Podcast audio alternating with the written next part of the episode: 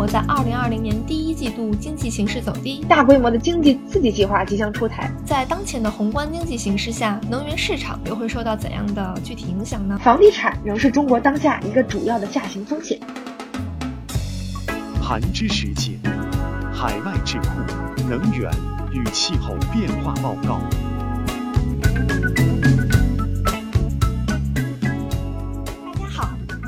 迎收听《盘知识：海外智库能源与气候变化报告解读》第三期。在本期的解读中，我们将共同关注疫情下中国经济与能源市场的发展。我是今天的解读者雅婷，我是今天的解读者新阳。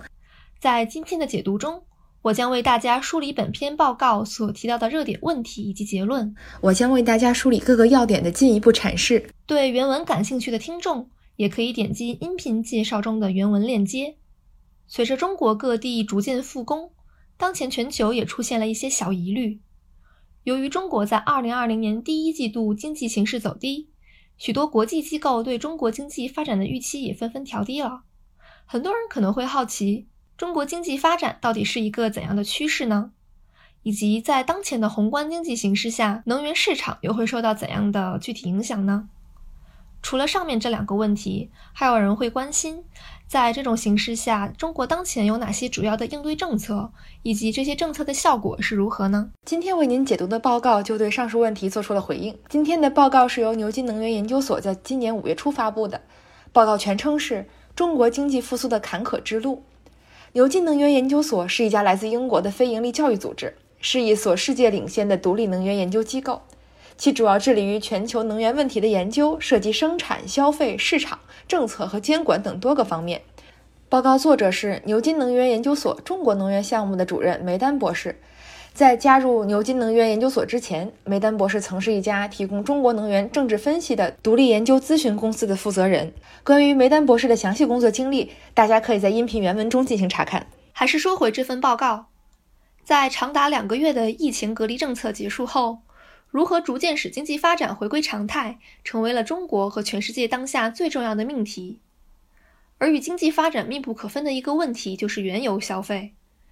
在疫情期间，国际原油期货价格跌至负值，引起了轩然大波。基于这样的背景下，牛津能源研究所对中国的宏观经济发展趋势展开了研究，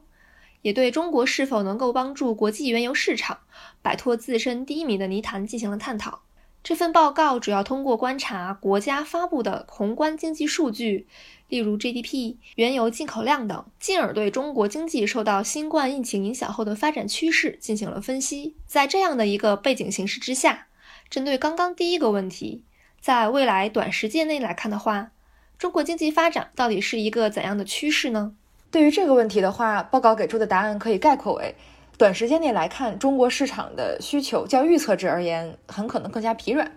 具体来讲的话，今年二月中旬，中国政府开始讨论重振经济的措施，因此人们预计大规模的经济刺激计划即将出台。然而，复工本身是一个循序渐进的过程，北京和地方官员都存在着倾向于谨慎的趋势，试图在遏制病毒和经济增长之间寻找一个更加合适的平衡点。如果从数据上来看的话，报告发现，二零二零年二月份的采购经理人指数 （PMI）、工业增加值、固定资产投资、零售销售额、进出口数据等，都显示出了经济疲软的迹象。因此，全球许多经济预测机构和金融机构都下调了本季度和本年度对中国 GDP 增长的预测。不过，最近几个月各项指数都有了比较明显的回温，这个趋势也是值得我们进一步去关注的。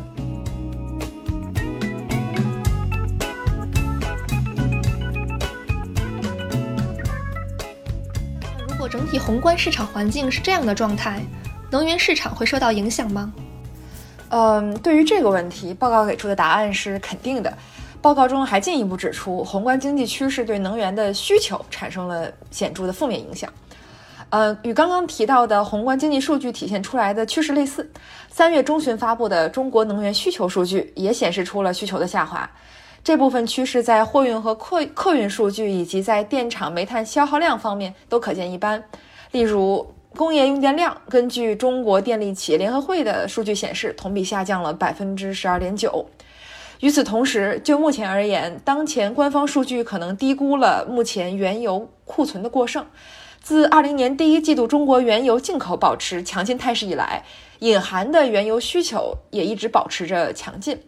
但鉴于第一季度的减产，相对于市场需求，原油库存变得过于充足。其他行业消息人士估计，仅在二月份，石油产品的同期需求就下降了将近百分之五十，其中运输材料的需求降幅最大，其次是柴油，以及诸多工业需求也陷入了停滞。这些趋势也导致了一部分炼油企业的停产。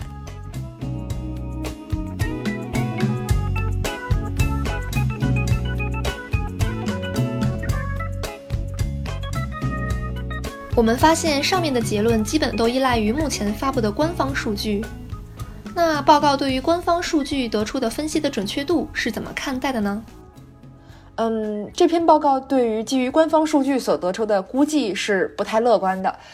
嗯，报告认为，在看待当前趋势的时候，更值得人们注意的是，官方数据很可能在实际上低估了需求所受到的冲击。从历史上来看，柴油需求对 PMI 和铁路货运走势都非常的敏感。同样，航空燃油也和货运以及客运航空的需求量密切相关。当前官方石油数据可能低估了货运和客运大幅下降对柴油需求的影响。与此同时，旅行限制以及汽车销量的下滑也可能会导致汽油需求出现实质性的下降。以及官方数据也可能会滞后于实际的消费情况，并且由于受到一些具体因素的限制，中国各种大宗产品的库存数据还尚且不够完善，因此数据的精准度的问题有可能导致石油产品需求整体的疲软程度被低估了。这一方面的问题在未来几个月里面可能会体现在进口减少的同时，石油产品外流增加这个现象上。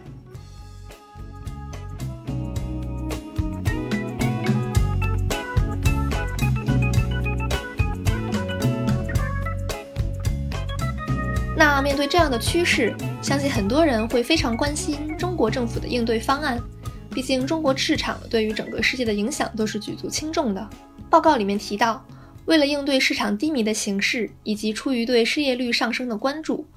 报告发现，中国政府目前主要试图通过一系列措施支持中小企业和国内消费，